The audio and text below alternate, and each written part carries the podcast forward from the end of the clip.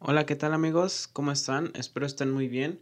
Yo la verdad estoy muy emocionado y muy entusiasmado de traerles este nuevo capítulo que la verdad las historias que me mandaron esta vez están igual de padres que la vez pasada. Eh, para este segundo capítulo, la verdad yo estaba un, no sé, un poco más preparado, pero hoy me sucedió una tragedia eh, una de mis periquitas se escapó, entonces toda la tarde estuve un poco triste, pero no sé. Mm, pues sí, estuve muy triste hasta que pensé que mi mamá también me ayudó a asimilarlo, de que pues es su naturaleza, ¿no? De que no tenemos por qué retenerlas. Eh, yo las tenía porque en donde las compré las tenían como que con muchos más y, y compré dos, una bebecita que ahorita se puso muy hermosa y la otra que era como la más grande. Bueno, pues se me fue. Se voló, pero lo entiendo, ¿no? Es parte de la naturaleza. Tal vez ya no quería estar eh, en una jaula. Que en realidad pues nada más no sé, les daba como una hora de que estuvieran libres en el cuarto y pues hacían y volaban. Pero bueno, la voy a extrañar y pues nada, es un capítulo para ella, ¿va? Bien, em, también estoy emocionado porque mm, me disfracé, no sé si se alcanza a ver, pero traigo mi disfraz de araña, que lo usé el año pasado, pero pensé en reciclarlo porque me gusta, está Estuvo muy padre mi, mi idea. Este, el año pasado, en los Halloween, en un Halloween que me habían invitado, me disfrazé de araña. La verdad sí se extraña ir a, a fiestas. Pero bueno. Em, experiencias paranormales es el tema de este, de este capítulo. Que como les decía, las historias están muy padres. Eh, bueno, ya saben que les voy a dar la introducción antes de contar las historias. Bien, pues paranormal o experiencias o fenómenos paranormales, según la RAE, son un fenómeno que no puede ser explicado por los conocimientos científicos actuales y es objeto de estudio de la parapsicología. Bien, y pues ¿qué estudia la parapsicología? La parapsicología estudia los fenómenos y aptitudes mentales paranormales que no pueden tener una explicación científica. Bien, pues también hay una pregunta que pues todos nos hacemos, ¿no?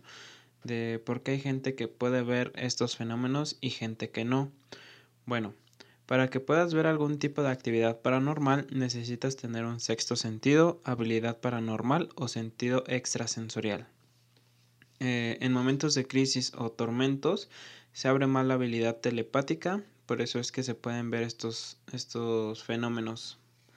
Em, el fenómeno sucede, todo el mundo conoce a alguien que le ha pasado, pero si a ti no te ha pasado, pues nadie te convencerá hasta que te toque experimentarlo. Bien, es por eso que ah, hay muchas personas que pueden verlo, tienen un, no sé, un sexto sentido. Eh, y es por eso como que su mente se abre más, ve más allá de lo que las personas, no sé, cómo decirnos, normales, que no lo tenemos, eh, puede, sí, puede verlo. Bueno, pues hay diferentes tipos de apariciones. Em, aparición de crisis, que es un como un tipo de vínculo telepático. Eh, una persona en crisis o alguien gravemente enfermo o muriendo telepáticamente transmite una imagen con un mensaje. Eh, bien, como para ejemplificarlo un poco, em, yo había visto en un en uno de los podcasts que escucho eh, que unas personas iban en una carretera y, y vieron una señora en una tormenta pidiendo ayuda. Eh, pues alcanzaron a frenar unos metros adelante y cuando pues se regresaron para ver, esa misma señora estaba muerta abrazando a su bebé que lo pudieron rescatar. Entonces, está documentado y pues qué tenebroso, ¿no? Que alguien ya muerto te se haga una aparición, una aparición de crisis para que ayudaran a, a salvar a su bebé. Bueno, también existe la aparición residual, que es energía atrapada en materiales que se manifiesta como un holograma. Eso es como, no sé, alguien que se murió en un accidente y, y se aparece en, en ese mismo punto como un holograma porque cuando muere, no se da un grito, se queda su, no sé, su presencia atrapada en, no sé, en el pavimento, en, en las paredes y es por eso que se manifiesta. Bien, también tenemos el espectro para este temporal, perdón, espectro temporal, que es un espectro que se aparece a cierta hora y en un lugar. Es casi lo mismo que el residual. Bien, también tenemos las apariciones activas o inteligentes, que son fantasmas conscientes que pueden comunicarse e interactuar con los observadores. Eh, aquí, pues no sé, un ejemplo me lo dio mi abuelita, que este... Su tío, si no mal recuerdo, su tío falleció, pero ese tío tenía la costumbre de ir mucho a fiestas con sus amigos. Entonces, en una de las fiestas en las que estaban sus amigos, él hizo una aparición para despedirse de sus amigos. Me cuenta que uno de sus amigos lo vio, lo saludó, habló un rato con él y que a la semana se encontraron con ese amigo y les contó, ¿no? Pero pues lamentablemente el tío de mi, de mi abuelita ya había fallecido, entonces se le apareció, se le apareció a, a sus amigos para despedirse. Bien, también tenemos las almas en pena, que son espíritus o almas que después de morir vagan sin descanso. Su alma continúa deambulando en el mundo de los vivos sin tener conciencia de su muerte. Bien, esto lo podemos como dejar claro, no sé, como La Llorona, aquí en Xochimilco, o como también he visto los casos de que se aparecen eh, fantasmas en las carreteras, ¿no? Que su cuerpo pues sigue ahí, que no tienen conciencia y por eso es que también piden ayuda. Pero bueno, eh, esa es la introducción. Mm, pues sí, es que no, no es como que lo podamos definir bien como tal. Nada más las apariciones y pues cómo lo han logrado definir porque pues hay una frase que me gusta que es hay vibras en el ambiente y pues no sé, no todos podemos sentirlas, pero de que hay, las hay. Bien, pues mi historia. La verdad yo no he tenido algún tipo de contacto con lo paranormal tan notorio, solamente pues he visto sombras pasar y nada más. Em, desde chico me, me encanta este tema. Mi abuela y yo escuchábamos, creo que yo tenía como siete, siete u ocho años que empezamos a escuchar La Mano Peluda. Y mi abuelita me contaba sus historias y no sé, yo con mucho gusto y atención la, las escuchaba. Hasta ahora seguimos compartiendo este gusto, pues por lo paranormal.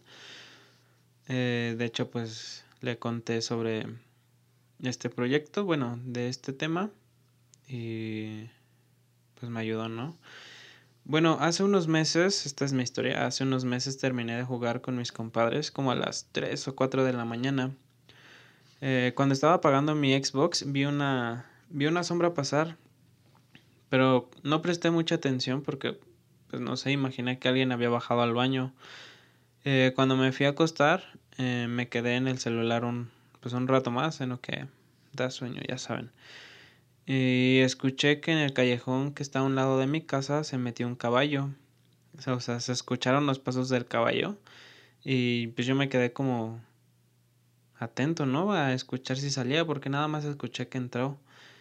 Y en él que, que escuché que se metió hasta el fondo del callejón, pero no escuché ya más si, si salió o no salió. La verdad, pues sí me dio un poco de miedo. Em, a esas horas, bueno, como les había comentado, eh, yo suelo escuchar música en las noches para pues, poder tener sueño, que me relaje. Entonces yo puse mi música, intenté concentrarme en otras cosas y me pude dormir porque sí estuvo medio cañón. Pero pues no sé, algo así como que se me haya parecido a mí algo o alguien, la verdad no, nada más es esto de que he visto las sombras pasar y hasta ahí. Pero no es como que me dé miedo, o sea, entiendo que hay, no sé, familiares que han fallecido y tal vez pasan, ¿no? Como su energía se queda aquí. Por eso les digo, hay vibras en el ambiente. Bien, eh, mi mamá me contó una historia que pues trata de mi hermano. Mi hermano se llama Hugo y ahí les va. El día de muertos, el día en que vienen los niños, en la madrugada mi hijo Hugo, de cuatro años de edad, despertó y dijo que habían muchos niños en la mesa de la ofrenda comiéndose el pan y la fruta. Y me asusté muchísimo porque pues era un niño y no sabía mucho de esto, entonces me asustó mucho. Bien, eh, también mi tía me dio una historia. Eh, estando en el hospital, al quedarme dormida, empecé a soñar que alguien se reía de mí y me decía, en donde estés, yo te voy a encontrar. Se burlaba de mí, pero yo no lo veía, solo lo escuchaba. Estuve peleando con él para que me dejara en paz y cuando pude despertar, las enfermeras estaban ahí conmigo.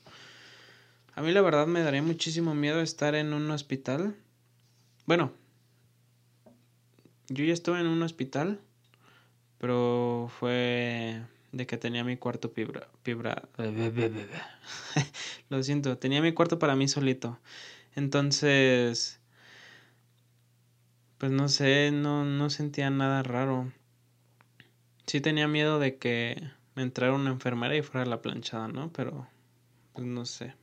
Esa también es una historia muy padre que mi mamá en alguna ocasión me contó sobre que se le había aparecido, bueno, no, a ella no como tal, pero que había estado hablando con sus pacientes, mi mamá es enfermera, entonces trabaja en la noche, que le tocó suministrar algún medicamento y me contó que una de sus pacientes le había comentado que ya había ido una enfermera antes a, a darle su medicamento, pero pues era en su turno, entonces mi mamá igual es, es miedosa para esto.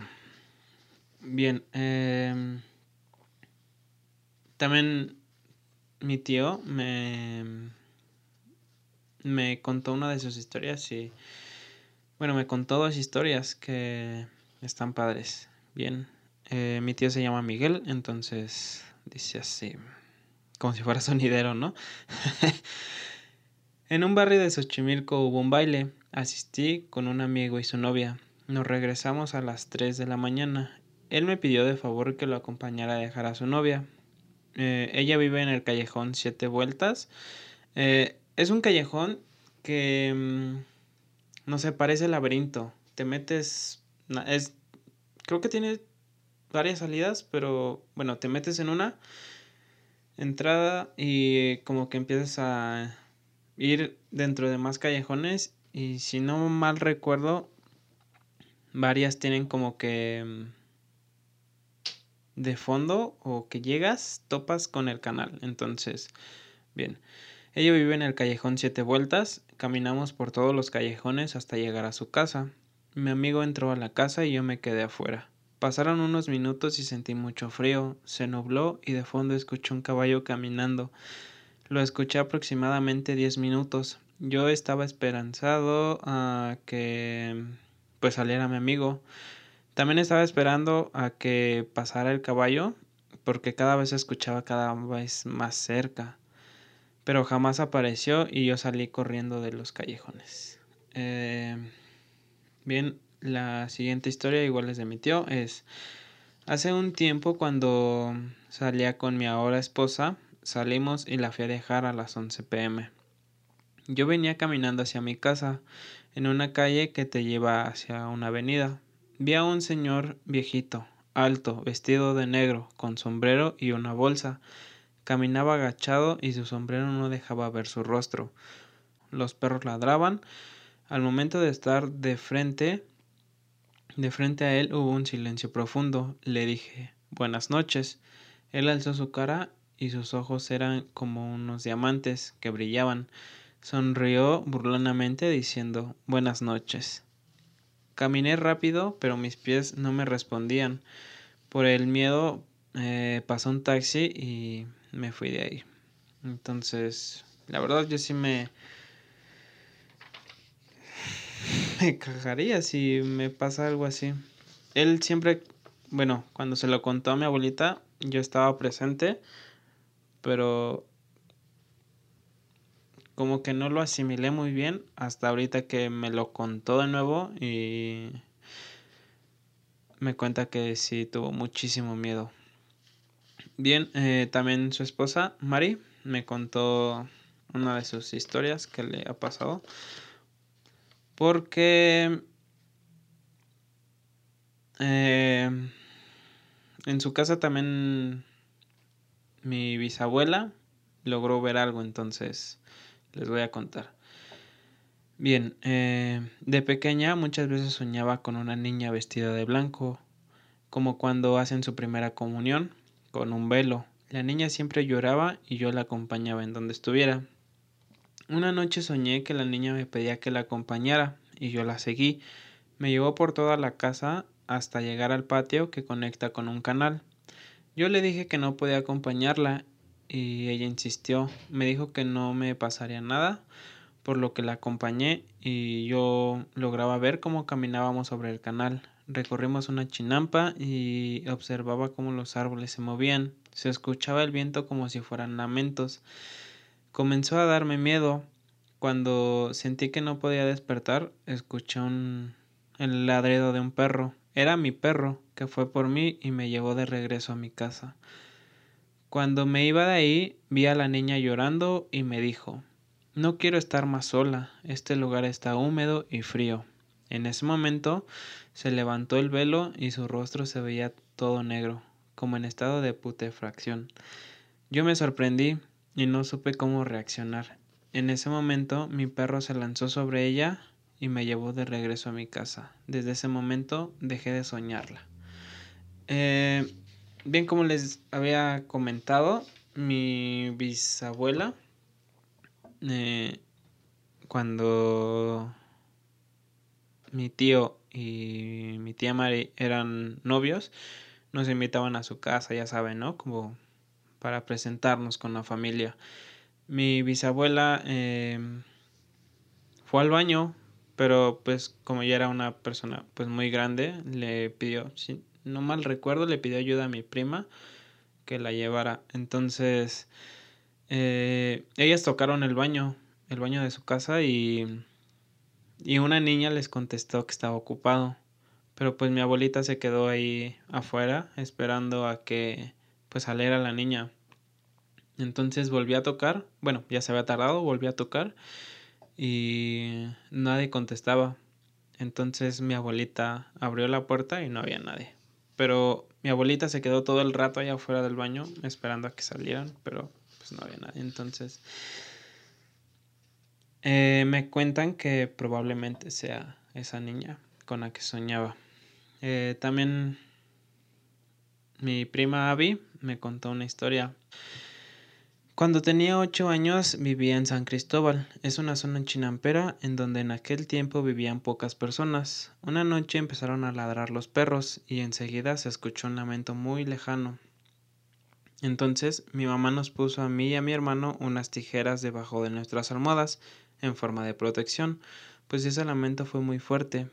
continuaron aullando los perros. Mi papá se asomó por la ventana, pues creímos que estaba lejos. Pero no, mi papá vio una silueta deambulando sobre el canal que rodeaba la chinampa. Entonces se les apareció la llorona. También tengo como que muy presente una vez en que una tía eh, iba de regreso de unos 15 años donde yo fui chambelán. Fue la primera vez que yo fui chambelán. La primera y la única.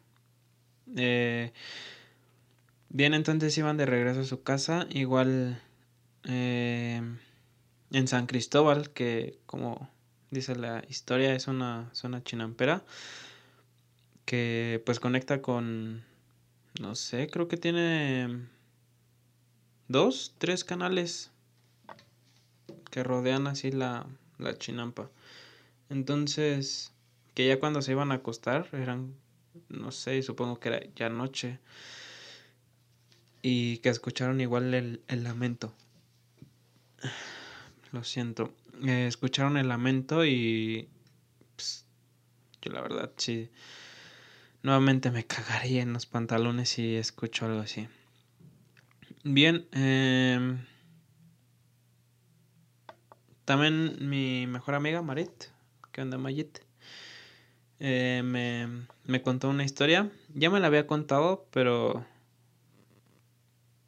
como que al leerla la entendí mejor. Entonces nos comparte su historia. Dice, Oli, yo quiero contar mi historia. Primero debo explicar que desde el ventanal de mi sala se ve perfectamente la puerta principal de mi casa y además se ve parte del jardín. En el jardín tenemos luces que se encienden automáticamente con el movimiento.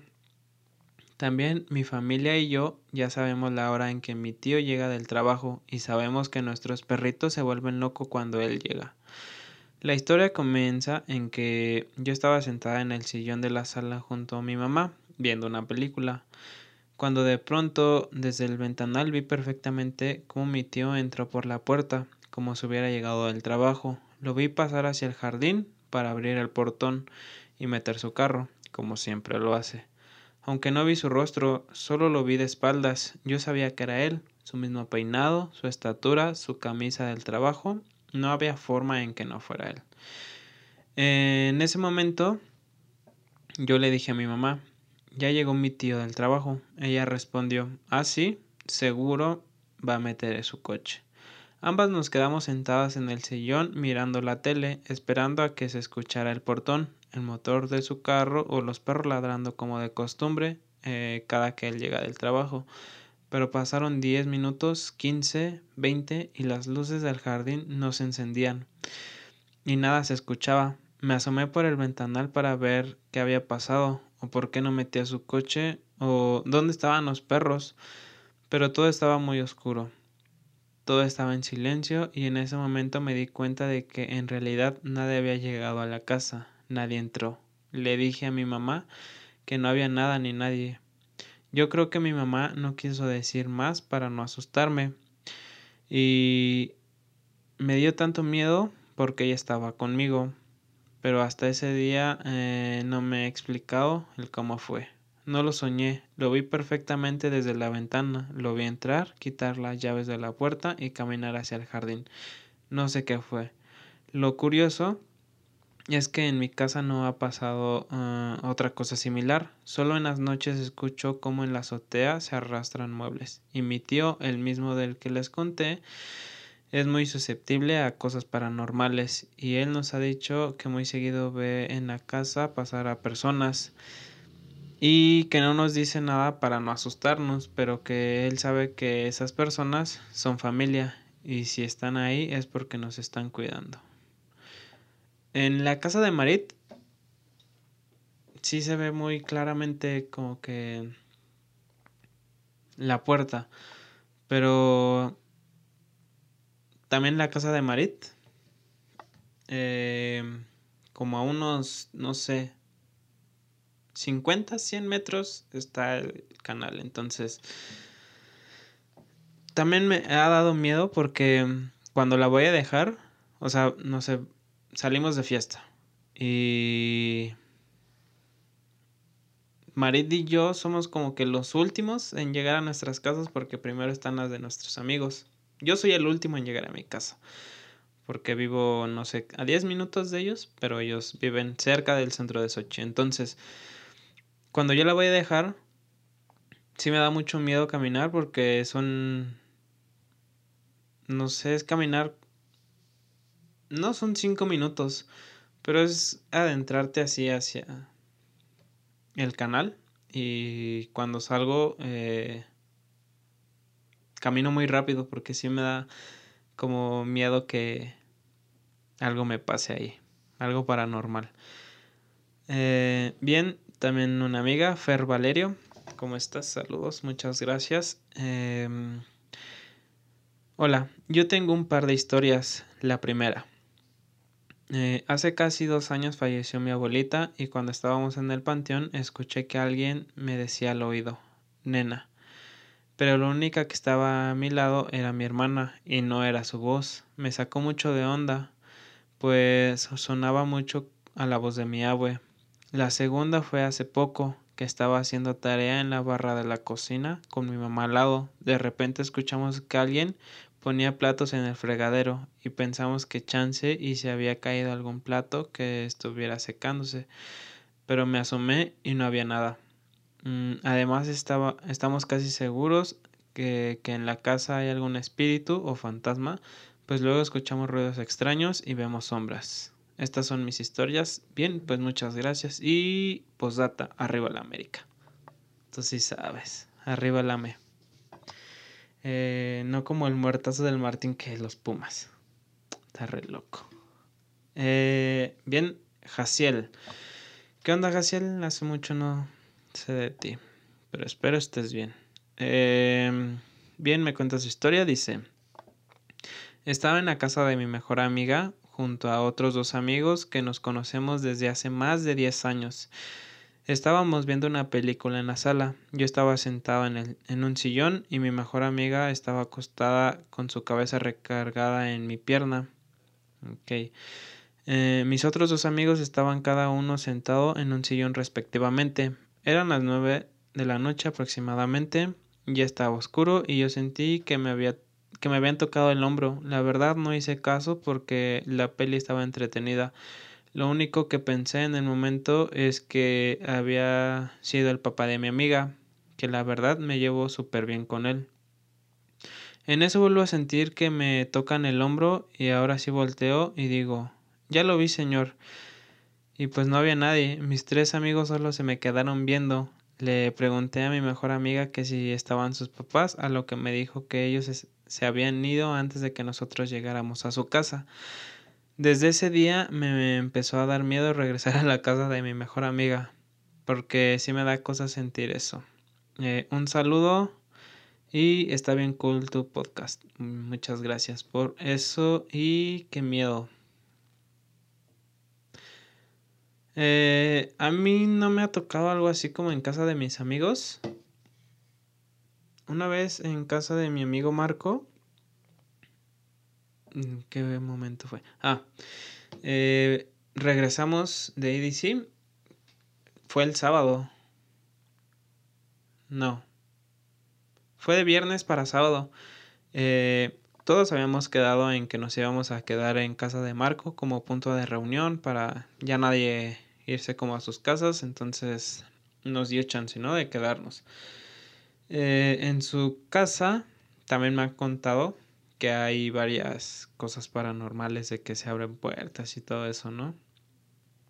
Em, y que se escuchan ruidos también, que hay alguien, un espíritu, un fantasma. Bien, eh, me quedé en su sala junto con mi amiga Marit, mi amiga Sophie y, y ya, nos quedamos en los sillones. Este hagan de cuenta, yo estoy, es como un sillón de esos que se recuestan. Entonces yo pues me recosté, ¿no? Todo confianzudo. Pero cuando, pues no sé, vienes de, de toda esa energía, adrenalina se puede llamar, toda esa emoción que tuviste en el primer día de EDC. Entonces no podía dormirme, aparte de que estaba algo incómodo y que mm, me quedé con Sofía, entonces me quitaba las cobijas, no podía dormir bien. Este, mm, yo alcé la vista así como para acomodarme y vi como en su cuadro una cara así, o sea, es un cuadro de una virgen, está así, los ojos y todo, o sea, tú te imaginas, ¿no? O sea, está apagada la luz, no hay como que mucho reflejo. Pues sí, no hay mucho reflejo, la única luz que se alcanza a ver es afuera de su casa hay un poste y pues tiene luz. Entonces, no es como que se logre ver mucho, pero yo no me explico cómo está el cuadro y los ojos brillantes. Brillantes y también medio se alcanzaba a ver la sonrisa. Entonces, yo la verdad abracé a Sophie y de ahí ya no me quise mover porque sí me dio miedo seguir levantando mi carita. Bien, y entonces esta es una historia de Jessica Jessica Suárez. Una vez en la casa de mi abuela eh, vivía una de mis tías mientras terminaba de construir su casa. Cuando mi tía pudo volver a su casa había bastante ropa que ya no necesitaba y también algunos zapatos, lo cual eh, metió en bolsas negras de basura y lo almacenaron en el baño, en el baño de la planta baja, que es un baño completo en el cual la regadera no se utiliza entonces en ese espacio de la regadera dejaron las bolsas. Mis hermanas a veces eh, para jugar utilizaban la ropa porque inventaban outfits. Por lo que movían las bolsas en el baño cuando buscaban la ropa. Cabe mencionar que en el baño de la planta baja está justo antes de subir las escaleras. Entonces un día yo iba bajando del primer piso y escuché que estaban moviendo las bolsas en el baño y cómo cuchicheaban. Buena palabra, ¿no? Bien, eh, a mí no me gustaba que mis hermanas jugaran con la ropa porque la desacomodaban todo y después no la acomodaban en su lugar y a mí no me gusta el desorden. Entonces yo escuché que estaban en el baño y les digo, niñas, eh, ya les dijeron que no jueguen con la ropa y así dejaron de mover las bolsas y cómo murmuraban. Entonces terminé de bajar las escaleras y apenas había dado como dos pasos cuando mi hermana aparece, venía de la cocina, eh, le pregunté por mi otra hermana y me dice, está en la casa de mis papás. Así que entonces, ¿quién está en el baño? Abrí la puerta del baño y no había nadie. Abrí la cortina y las bolsas no se habían movido. Todo estaba súper normal. Obviamente, se me hizo un hueco en el estómago. Pues bueno, mis hermanas no estaban jugando con las bolsas cuando claramente yo las escuché. Eh, bien, eh, otra historia de ella dice, un día estaba acostada en el sillón de la sala, ya que no podía, em, ya que no me podía mover porque acababan de operar, me acababan de operar del apéndice y debía guardar reposo. Estaba viendo la tele cuando de repente vi en el protector del sillón, vi que el protector del sillón se movió y pensé que era alguna de mis hermanas porque solían hacerme maldades. Pensé que alguna se había escondido y había movido la cubierta y en un momento saldría, lo cual no sucedió porque me quedé mirando el sillón para ver en qué momento aparecían. Eh, y de repente eh, el sillón se sumió como si alguien se hubiera sentado en él, además de que rechinaba un poco. Eh, rechinaba un poco cuando alguien se sentaba y seguido de eso, cinco minutos después aproximadamente, salió mi hermana de la cocina. Hablando sinceramente fue un poco impactante y no supe qué decir ni qué hacer en ese momento.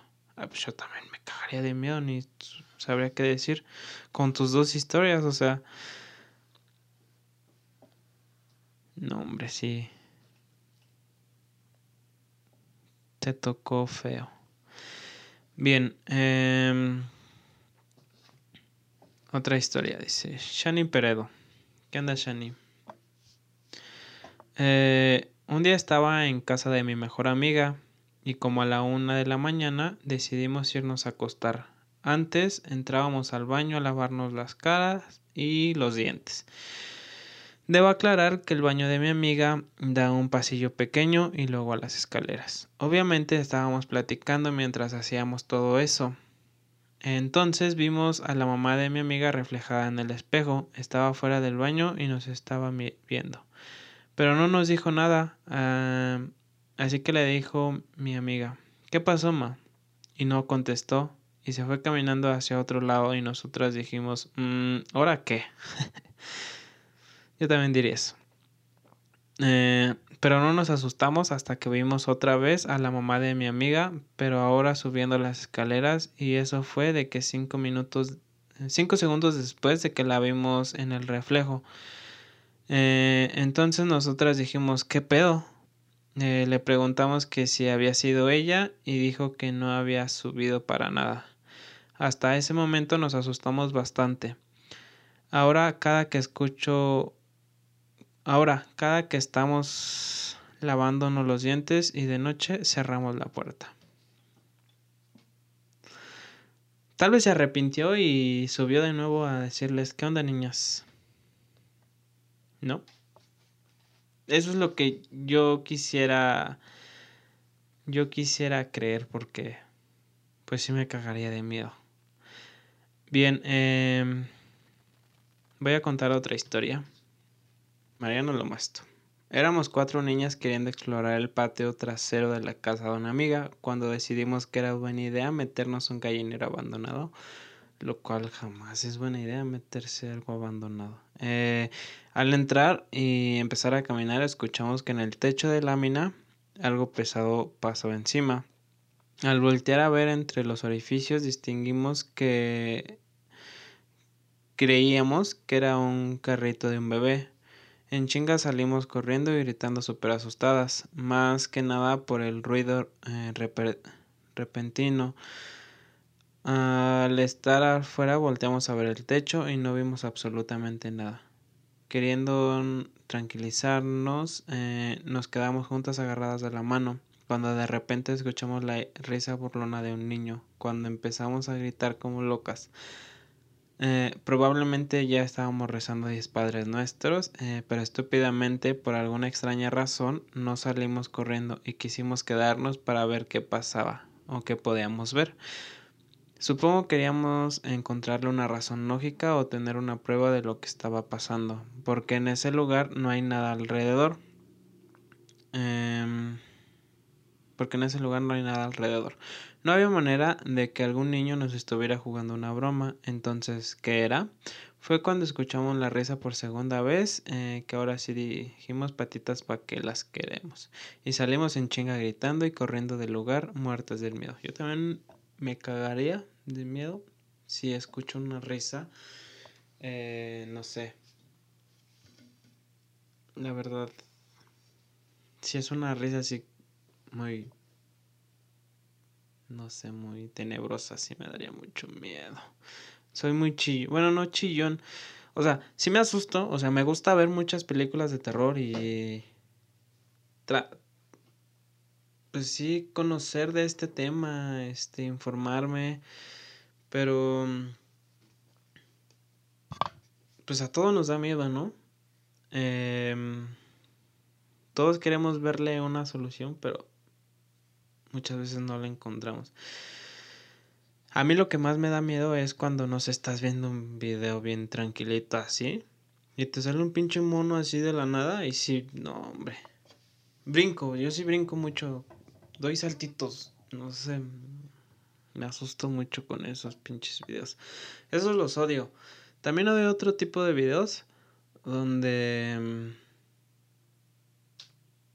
igual no es de miedo, pero te asusta. Hay unos videos en donde, no sé, hay un TikTok, hay un TikTok donde un güey va a batear o va a aventar una pelota y la pelota va directo a la cámara. Entonces, pues hace como que se va a estrellar así en tu cara. ¿Ves la... ¿Cómo se llama? Visión óptica. no sé cómo decirlo, donde ves que va directo a tu cara y en ese momento como que sientes que te va a dar el golpe. Esos videos también los odio porque me asustan. Bien, eh, otra historia. Isa. Chave, hola Chave, ¿cómo estás? Eh, Chave es una persona que me ayudó a crear el logo de, de Inédito, así es que muchas gracias y también ya me habías contado esta historia. Eh, sí me dio un poco de miedo cuando la me la contaste. Pero bien, a ver qué les parece a ustedes. Bien, Isa. En realidad nunca he vivido nada muy extremo. Lo normal, eh, digo, lo máximo que he vivido fue cuando tenía más o menos 12 o 13 años. Estaba en una reunión familiar en casa de mi tío, el hermano de mi mamá. Justo al lado de donde era la reunión estaba la casa de mi otro tío, igual hermano de mi mamá. Vecinos. Eh, como era adolescente tonta, no convivía mucho con mis familiares adultos, así que mis primos y yo nos fuimos a la otra casa de mi tío para jugar Xbox y o estar en la computadora y así. Eh, en eso se fue la luz, así que mi hermano y mis primos que estaban jugando Xbox decidieron irse y nos quedamos solas, eh, mi prima Paulina, su hermana Fabiola y yo. Estuvimos acostadas y platicando en el cuarto que estaba justo en medio de otros dos cuartos. Eh, estábamos chismeando, jejeje. Cuando vimos que alguien va subiendo las escaleras, o sea, era una sombra, era lo único que alcanzamos a ver porque pues estaba oscuro, porque no había llegado la luz, no estaba Estábamos sin luz, pero claramente vimos la figura de un vato promedio, aparentemente la figura de mi primo. Y esa sombra se metió al cuarto de uno de mis primos y vimos cómo se abrió la puerta y cómo la cerraron. Y cuando se metieron los perros de mi primo empezaron a ladrar muy fuerte pero no nos sacamos de onda porque suelen hacerlo. Y entonces mi primita Fabi empezó a llorar, o sea, ella era súper chiquita, tenía como siete años y empezó a llorar cañón, que se quería ir ya, eh, que no quería estar ahí, tenía mucho miedo, entonces para que se calmara nos salimos con ella para irla a dejar a la otra casa donde estaba la reunión. Y cuando llegamos todos mis primos estaban ahí, ninguno se había ido para la casa en donde estábamos, nadie se había metido al cuarto, les preguntamos si alguien había ido para la casa, a alguno de ellos o alguno de mis tíos, pero nos dijeron que nadie había ido para esa casa y pues ya, qué miedo.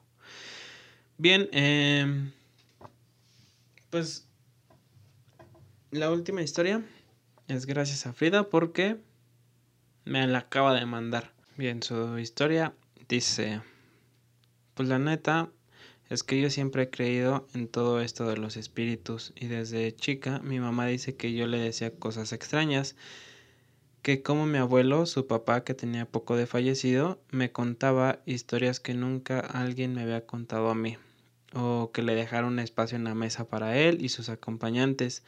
También dice que yo le decía... Em, que yo le dijera a mi mamá que ella dejara de llorar en las noches por él.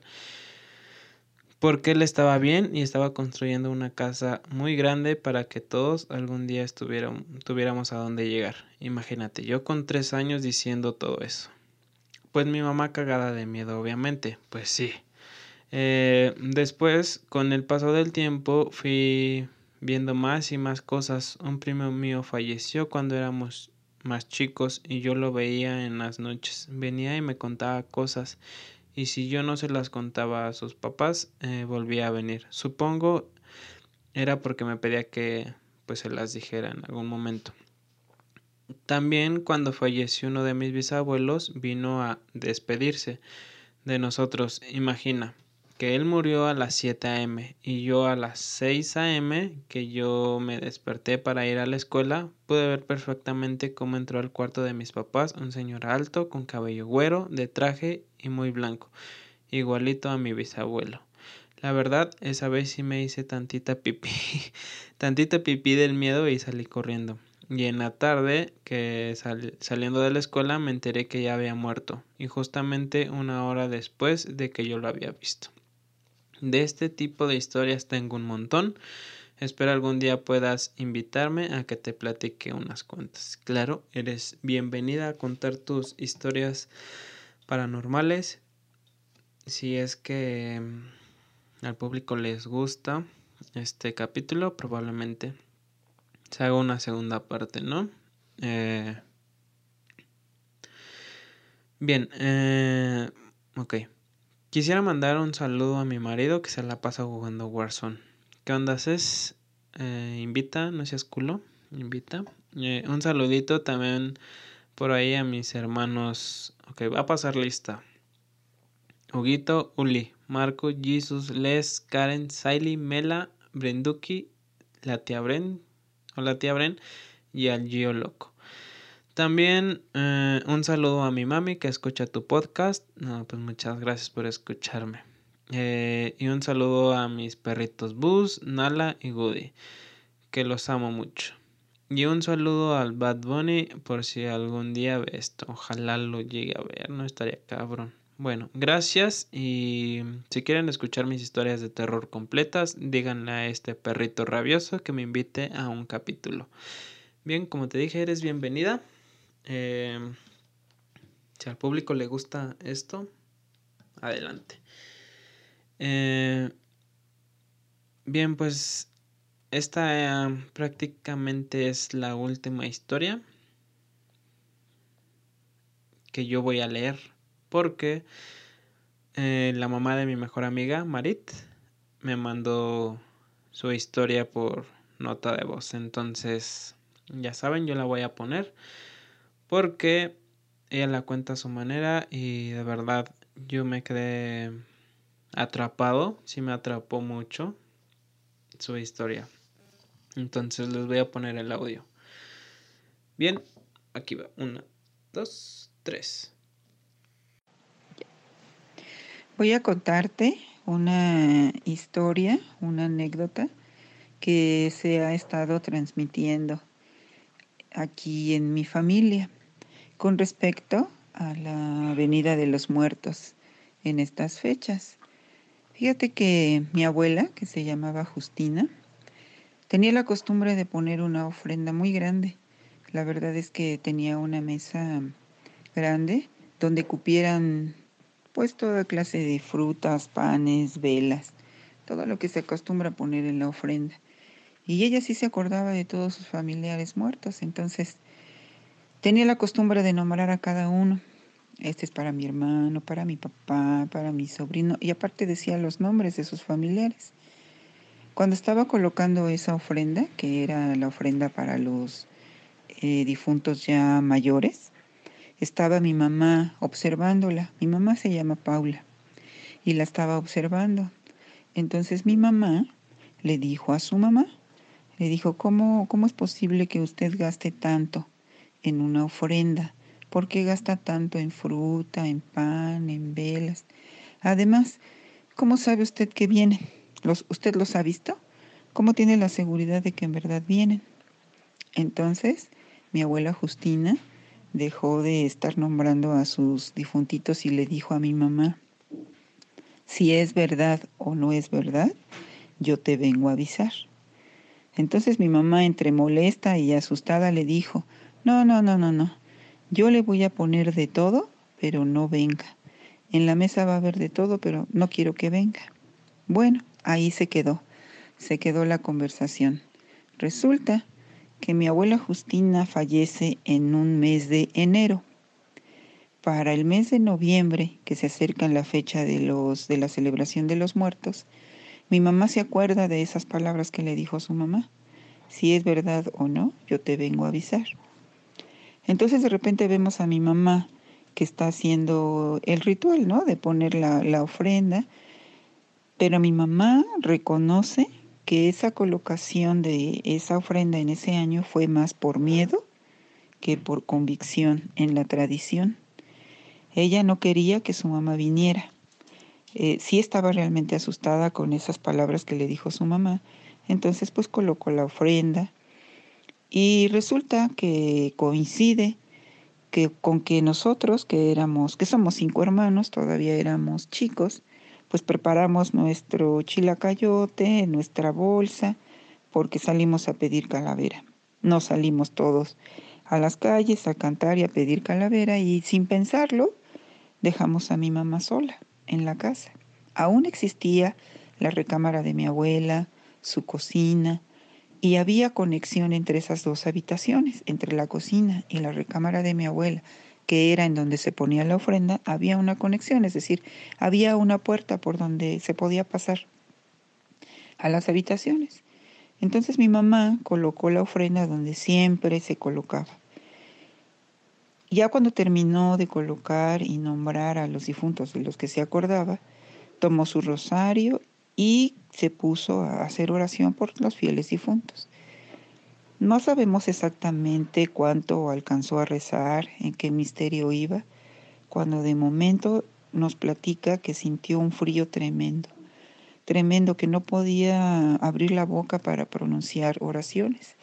Y nos cuenta que ella podía ver el aliento, ¿no? Cuando uno tiene mucho frío, como saca un aliento, como una nubecilla, ¿no? Entonces se paralizó porque precisamente de la puerta que conectaba la cocina con la recámara, vio de pie a su mamá. Mi abuelita ya era una persona muy grande que no podía caminar por sí sola, entonces se ayudaba con una silla, porque entonces no existían las andaderas que ahora utilizan los adultos mayores. Se apoyaba en una silla e iba como arrastrando la silla y ella se apoyaba para poder caminar. Entonces mi mamá logra ver por el rabillo del ojo, de su ojo, que estaba parada su mamá en la puerta de la cocina y que se estaba caminando para entrar a su recámara. Entonces mi mamá, pues obviamente se paralizó de miedo porque inmediatamente la reconoció por la forma de caminar, por la complexión. Bajó muchísimo la temperatura eh, del cuarto. Mi mamá ya no pudo articular palabra entonces siente cómo va caminando su mamá y pasa por detrás de ella. Camina muy despacio, pasa por espaldas de mi mamá y entonces por el otro ojo, por el rabillo del otro ojo de mi mamá, ve que, ve que su mamá se dirige a su cama. Entonces, eh, muerta de miedo, no, no podía ni moverse, ni salir corriendo, ni gritar y ve cómo su mamá llega hasta la que era su cama, suelta la silla, da la media vuelta y se sienta en su cama.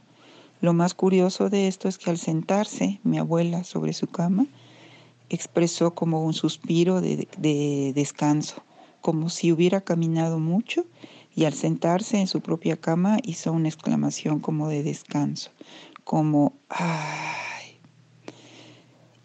Entonces, em, hasta ahí llegó eh, la, visión que tuvo mi mamá con, su, con mi abuela, porque la verdad no sabemos cuánto tiempo habrá transcurrido, porque cuando llegamos a la casa, la primera que llega soy yo y encuentro a mi mamá este, prácticamente pues entre sentada, entre hincada, y cuando ella escucha que yo llego trató de llamarme, de hablarme, pero no lo consiguió. Yo entré por casualidad a la recámara y solamente vi que extendió su brazo como queriendo apoyarse de mí. Corrí a verla, pensé que se había caído, pero todavía no podía expresar, expresarse ni articular ninguna palabra. Cuando pude ayudarla para que se levantara y poder sentarse, es que como ella entre lágrimas, entre miedo, este, todavía muy impactada por lo que había sucedido, apenas pudo contarme lo que había pasado. Entonces ya en ese momento llegaron mis hermanos y ya nos contó a todos lo que había sucedido. Bueno, esta, esta historia eh, se, nos quedó todavía más marcado a nosotros porque en cuanto a mi mamá empezó a relatarnos lo que pasaba y la trayectoria que hizo mi abuelita caminando muy despacio con su silla hasta su cama, pues nos impactó a todos ver que efectivamente sobre su cama, sobre una sabanita muy delgadita, muy viejita que tenía ahí, pero siempre bien tendida su cama, había dejado la marca donde ella se había sentado.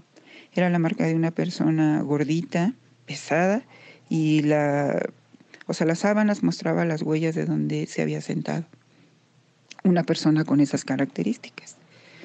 Y bueno, eh, mi mamá nos ha transmitido esto a todos nosotros a raíz de eso y de esa mm, de ese momento mi mamá pone su ofrenda cada año sin falta, pero eh, no solamente por una tradición, mi mamá lo pone por la convicción y eso nos ha transmitido a todos nosotros.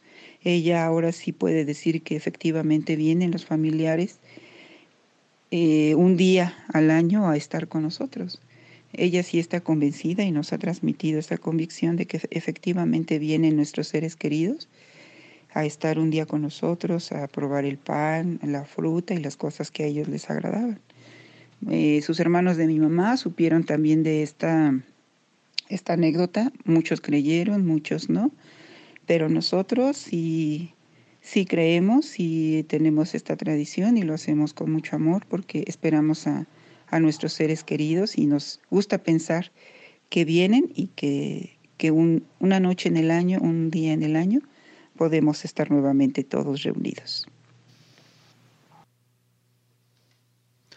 Bien, pues esa es la, la historia de la mamá de mi mejor amiga. Pues cerramos con esto. Espero les haya gustado mucho todas estas historias que compartieron, que me mandaron, que la verdad yo sí estoy feliz y emocionado de que ya va a ser Día de Muertos. Eh, pues nada, cerramos este capítulo. Em, quiero darle muchas gracias a mi amigo Paquito, que em, me hizo una ilustración muy padre del primer capítulo. Se las voy a enseñar, se las voy a dejar aquí en el video. Eh, espero les guste mucho porque a mí de verdad me agradó. Y voy a estar colaborando con él me va a estar ayudando a hacer alguna que otra ilustración. Entonces también les voy a dejar la sus redes, la página que él va a estar manejando. Y pues nada, muchas gracias Paquito por ayudarme. Con esto em, también pues espero que pasen una feliz fiesta de muertos. Que me sigan compartiendo con sus amigos de todo esto. Y pues nada, nos vemos hasta el próximo jueves. Eh, un saludo a todos, un abrazo, que pasen felices fiestas y nos vemos. Gracias por escucharme.